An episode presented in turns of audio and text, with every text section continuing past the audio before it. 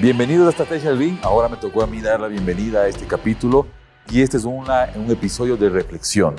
Así que vamos a hablar un poco, vamos a discutir con Guillermo. Bienvenido Guillermo nuevamente Muchas gracias. a Estrategia del Ring. Vamos a discutir un poco lo que hablamos con Miguel de la Torre sobre estrategia, investigación y marketing. No sé, ¿qué, ¿qué te es. pareció pues, toda esta discusión con él que fue bastante acelerada, digamos así? Sí, sabes que, que muy, muy chévere, mucha información. De hecho, creo que conecta excelente con, bueno, primero muchas preguntas que nos han hecho, ¿no ¿cierto? El público, que cómo abordamos estos temas de mercado, estos- este tema de el consumidor en el centro, ¿no es cierto? Como parte de las decisiones del modelo estratégico, me parece que hace total sentido.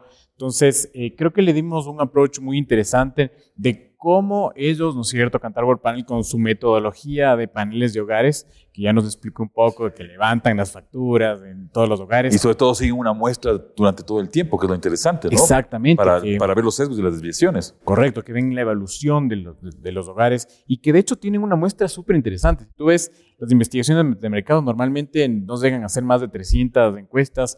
Eh, ahora tienen un panel de 1900 hogares y sí que van a crecer. a 91% de los hogares dicen que, que- que- o sea, que, que de alguna manera traducen el sentido del 91% de las personas. Eso es, es- es- es una cifra muy alta, ¿no? Es una cifra muy representativa que creo que te da una información bastante completa de, de esto. Pero, y aquí, y aquí hay una pregunta, porque está muy bien, ¿no es cierto?, eh, tener esta información, pero que de nada sirve si no lo metemos en las elecciones estratégicas, ¿cierto?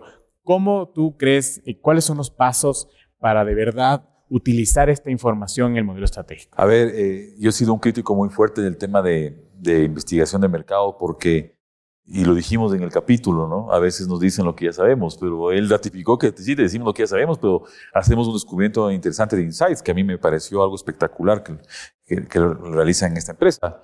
Eh, pero eh, es muy importante lo que él también mencionó, Guido, y creo que hace sentido con todo lo que hemos hablado en Estrategia del Ring, que él mencionó de que necesariamente tiene que estar alineado a una estrategia, es decir, que necesariamente eh, tiene que reunirse con los estrategas directivos, ojalá con este grupo, con este equipo que, que diseña la estrategia en la organización un poco para sentir eh, hacia dónde va la organización. Y es lo que hemos dicho en Estrategia del Ring durante estas dos temporadas.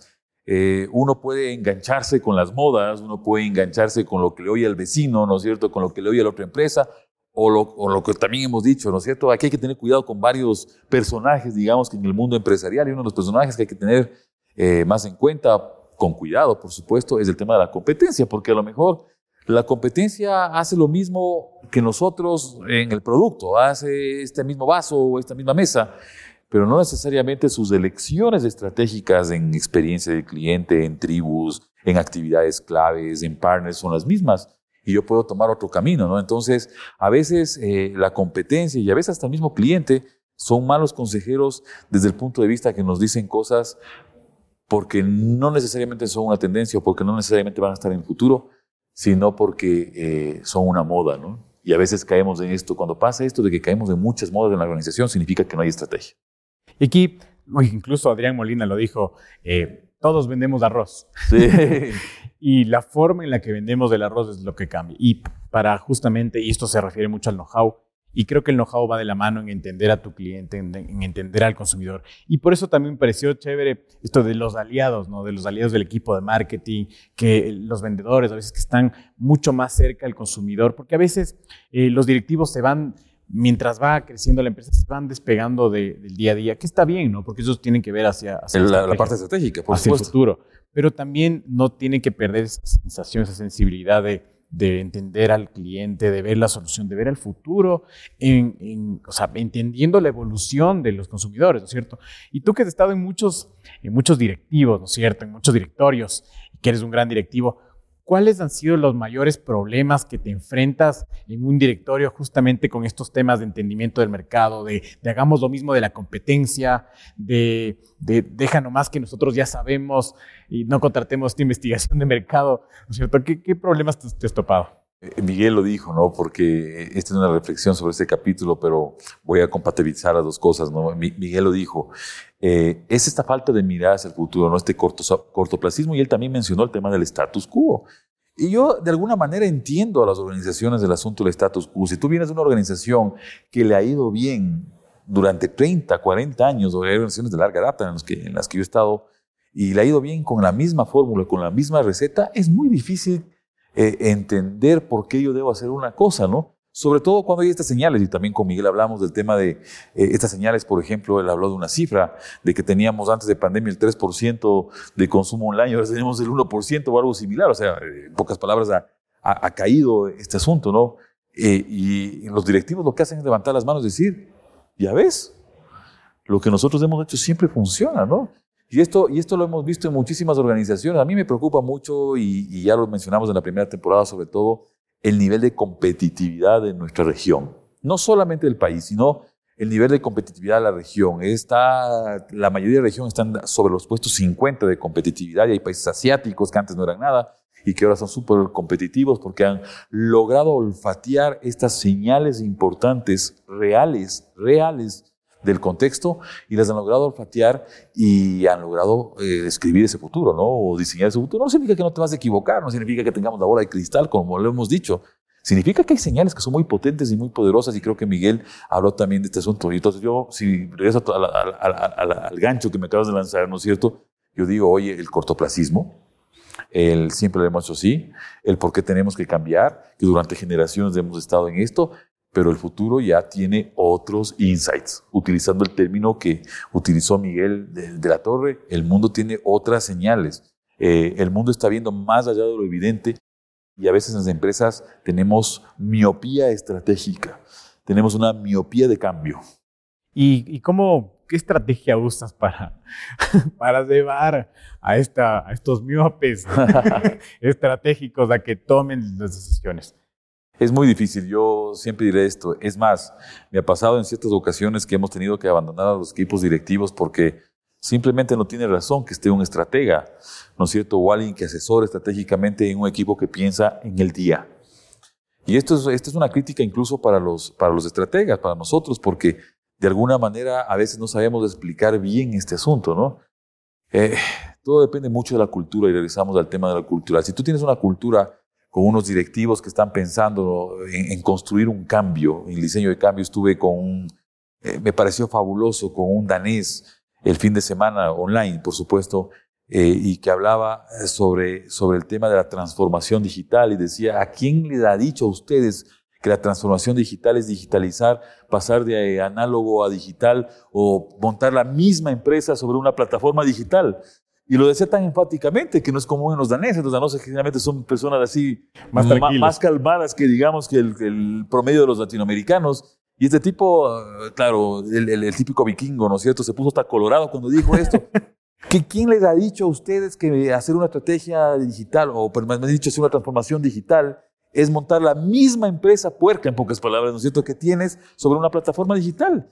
Y él decía, realmente la transformación digital se refiere a transformar, y transformar no es mejora continua, transformar es cambiar todo, desde el modelo estratégico, las elecciones estratégicas, la cultura organizacional y la gestión del cambio.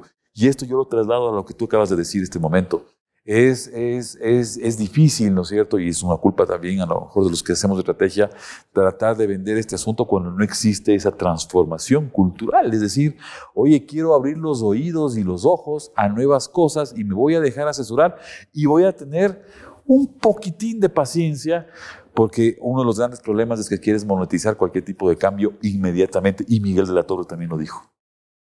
Y esto me, me, parece, me parece crucial porque suele suceder, por ejemplo, incluso en temas más tácticos como, como el marketing digital. Entonces, que terminas haciendo publicidad online, porque tampoco y, él lo, dijo. Y él dijo, no hay ninguna organización en el Ecuador que realmente haga marketing digital, como debería hacerse, ¿no? Sí, falta muchísimo por trabajar en los e-commerce. Y lo que yo también mencionaba, que eh, mira, tuvimos este crecimiento del 3%, fue por necesidad, pero no te quedaste ahí porque no no fue suficientemente buena la experiencia, porque incluso a veces te cuesta más, ¿no es cierto?, que ir a la tienda y verlo, eh, te cargan temas, temas irracionales de, logística, que, son problemas que no ha solucionado la empresa y lo que quiere simplemente es pasar al consumidor y listo. Y sientes que la empresa de alguna manera te está estafando, yo tengo que decirlo, esto, yo sé que es políticamente incorrecto, pero en la estrategia del RIN no tenemos política.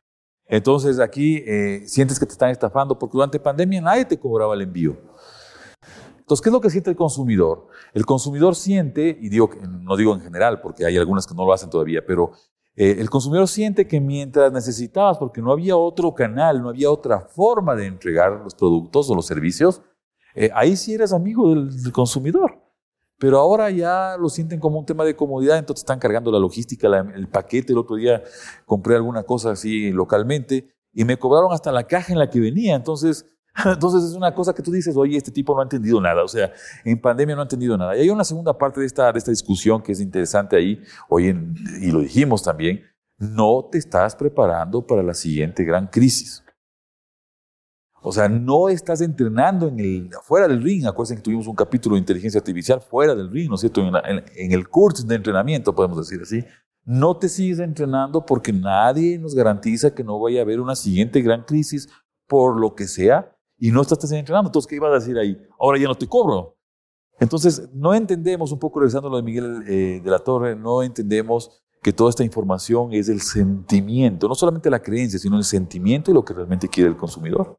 Y que él, topó mucho el tema de los cisnes negros, ¿no? Dice, oye, eso nos destrozó y nos destrozó a todos porque nadie esperaba, pero dice, Oye, eso marcó un hito también para empezar a pensar que eso puede volver a suceder. O sea, quizás no de la misma magnitud ni de la misma forma, pero se pueden dar estos cisnes negros que nunca los vemos, que como tú dijiste, el crecimiento a veces es lineal y, oye, mira lo que pasó en el pasado y es una continuidad hacia el futuro y chao. Pero hay muchas cosas que se tienen que topar, ¿no es cierto? Y aquí va la pregunta, tú, ¿cómo eh, de alguna forma ves que las empresas pueden prepararse para el futuro? Eh, para, para ser más predictibles, ¿no es cierto? o sea, ah, hay la respuesta buena y la respuesta no tan buena.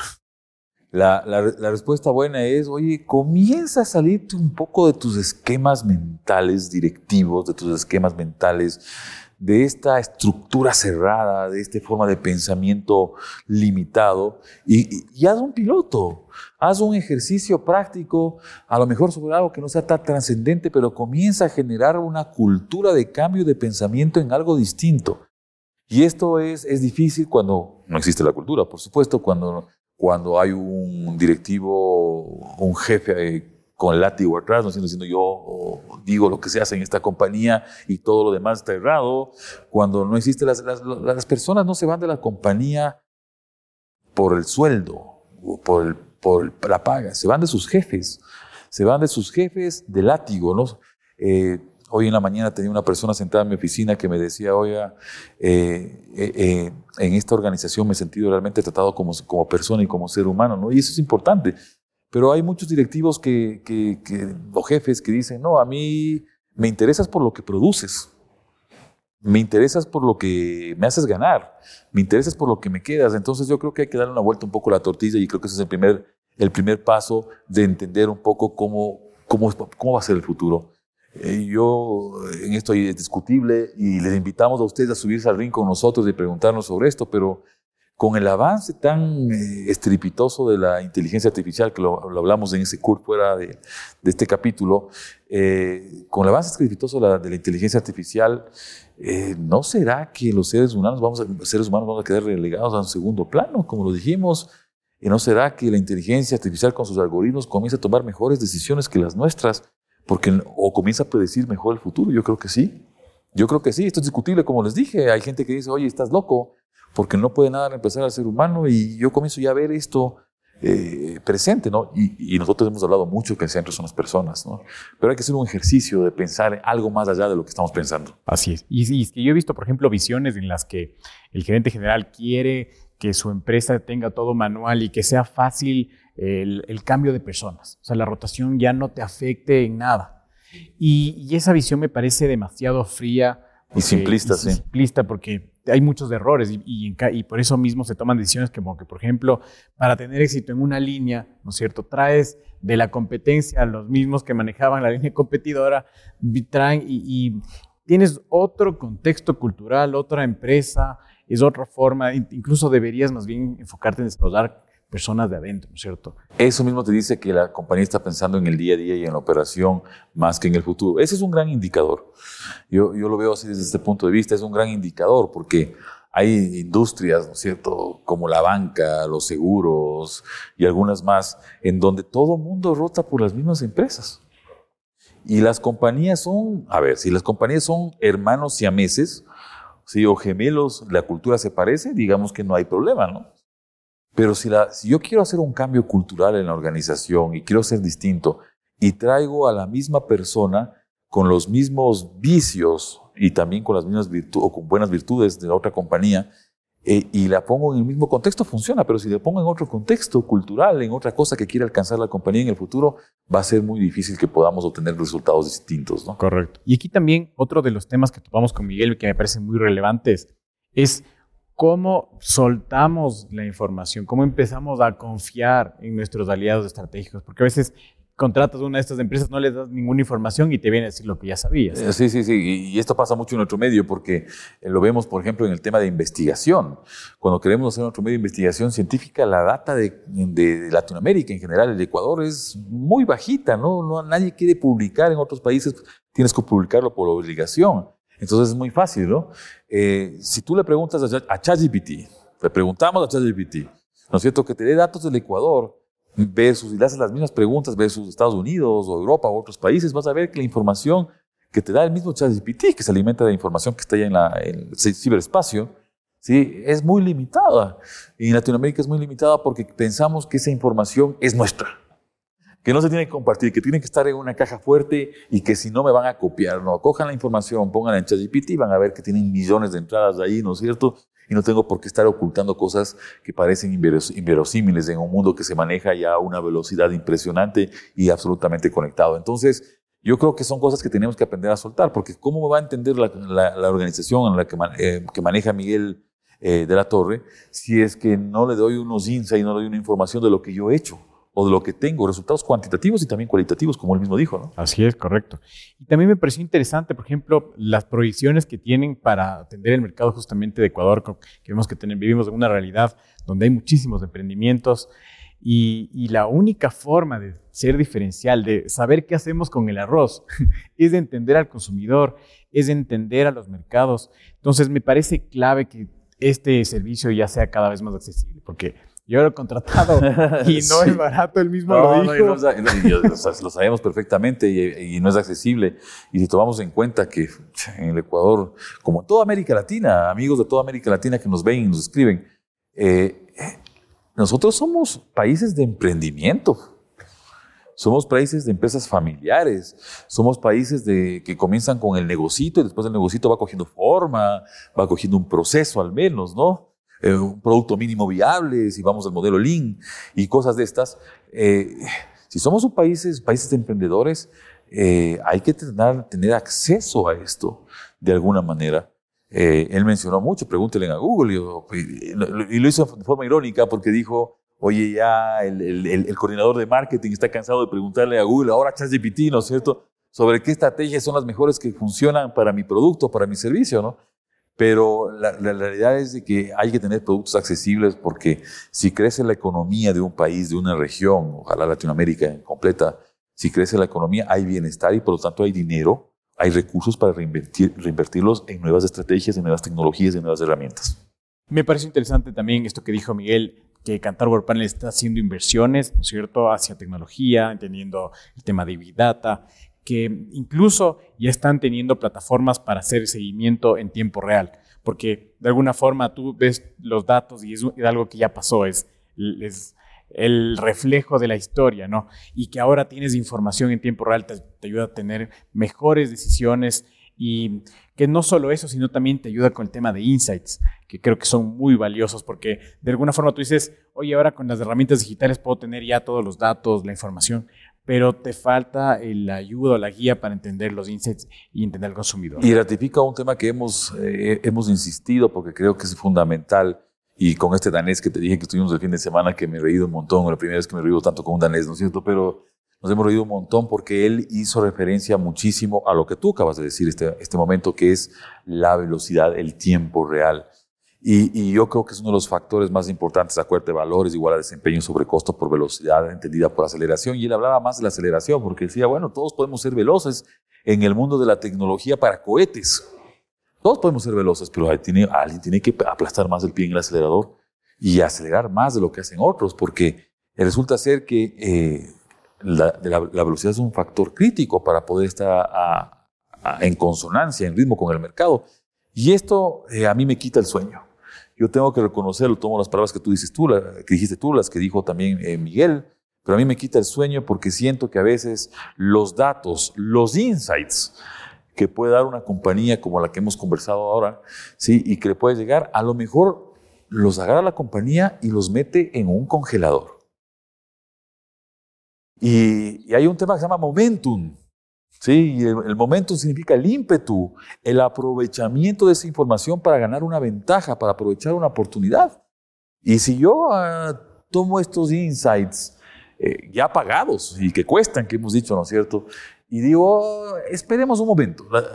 La, conocida y típica frase, ¿no? Esperemos. Lo que dijo, no tenemos las capabilities. No tenemos las capabilities, no tenemos las posibilidades. Pero ahí la pregunta es clave, ¿no? ¿Qué es primero? Buscar las capabilities a través de aliados estratégicos que me puedan ayudar en el menor tiempo posible o desperdiciar la oportunidad, el momentum para, para poder aprovechar. Y a veces estos momentos se desperdician porque no tenemos marcado el mapa con los hitos que hemos hablado, porque no somos capaces de ver hacia futuro y marcar esos grandes hitos y decir, no, esto coincide con lo que estoy pensando. Tengo como, como comenzarlo a construir ahora y rápido, porque a lo mejor ese insight que me da cantar, a lo mejor ese insight que ya después de, no sé, de seis meses, ya no sirve. Ya no es válido porque cambió el contexto, cambió el mercado, cambió la política, cambió la generación y a los nuevos centennials y alfas ya no les interesa.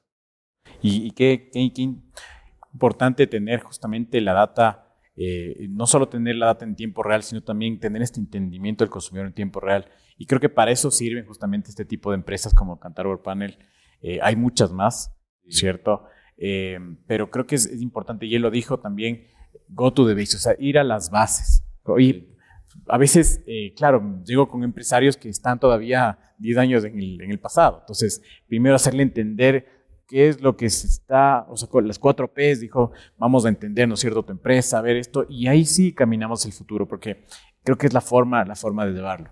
Y, hay una frase ahí, un poco ya para ir cerrando, ¿no es cierto?, este capítulo de reflexión que hhemos tenido ahora en Estrategia Lean, pero eh, hay una frase que a mí me, mueve mucho y la tengo, la tengo grabada en, mis dispositivos tecnológicos, y sobre todo la tengo grabada en mi mente. Eh, en los últimos 15 años, que en los últimos 15 años estamos hablando del 2007 para acá, del 2008 para acá, del 2009 para acá. Sí, el 2007 tiene, fue un año de muchísimos cambios, de la aparición del iPhone, eh, el, crecimiento de la inteligencia artificial con Watson, eh, todo lo que tiene que ver con la, la, posibilidad de almacenar más cantidad de datos en la nube. El 2007 fue Change.org, el 2007, la secuenciación del ADN y su baja eh, dramática en costos. El 2007 fue un año muy interesante. Digamos que el 2007 hasta acá, no han pasado muchos años, eh, la tecnología cambió, o el mundo cambió más que la tecnología, porque la tecnología sin estrategia es un juguete.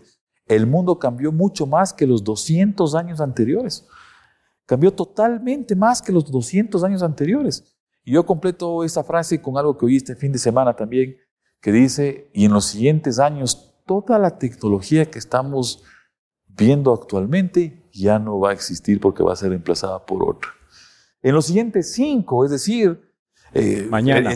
mañana, ¿no es cierto? Pasado mañana. esperemos, esperemos que, yo creo que sí, eh, si todo marcha bien, ¿no es cierto? Que todos veamos este asunto, pero eh, en cinco años va a cambiar totalmente y nosotros seguimos pensando en la receta de los años 70, en la receta de los años 80, en el cliente del rey, en, los, temas de servicio al cliente básicos, en, temas de no te metas con los aliados porque te van a copiar o tu propuesta de valor siempre va a ser de precio. Cosas de estas que, que, seguimos viendo repetidamente. No es porque sea algo, estimados eh, amigos que, que, nos ven y nos escuchan, no es porque sea algo que, que no lo vemos frecuentemente. Lo vemos frecuentemente y nos repiten frecuentemente este tipo de cosas que ya están mandadas a recoger solamente con esta frase de que en los últimos 15 años hemos cambiado más que en los últimos 200 y en los siguientes 5 ya no vamos a tener nada de lo que tenemos ahora. Es total, totalmente válida tu frase, me, me, encantó. Y me gustaría cerrar con esto que, eh, y lo que dijimos en el episodio de la inteligencia artificial, que es más fuerte la inteligencia colectiva que la inteligencia individual. Por eso es clave las alianzas, por eso es clave el trabajo en equipo, trabajo en equipo y, y, lo de las capabilities igual debe ser es, es igual, se aplica totalmente al trabajo. El trabajo de muchas, de muchas personas es mucho más fuerte que el trabajo individual y por eso debemos apuntar hacia allá. Excelente, Dieguito. Muchísimas gracias, gracias por este increíble episodio de reflexión. Gracias también a Miguel de la Torre que nos dejó esta increíble reflexión. Gracias a todos y les invito nuevamente que dejen sus comentarios y que sigan conectados con nosotros. Un excelente día.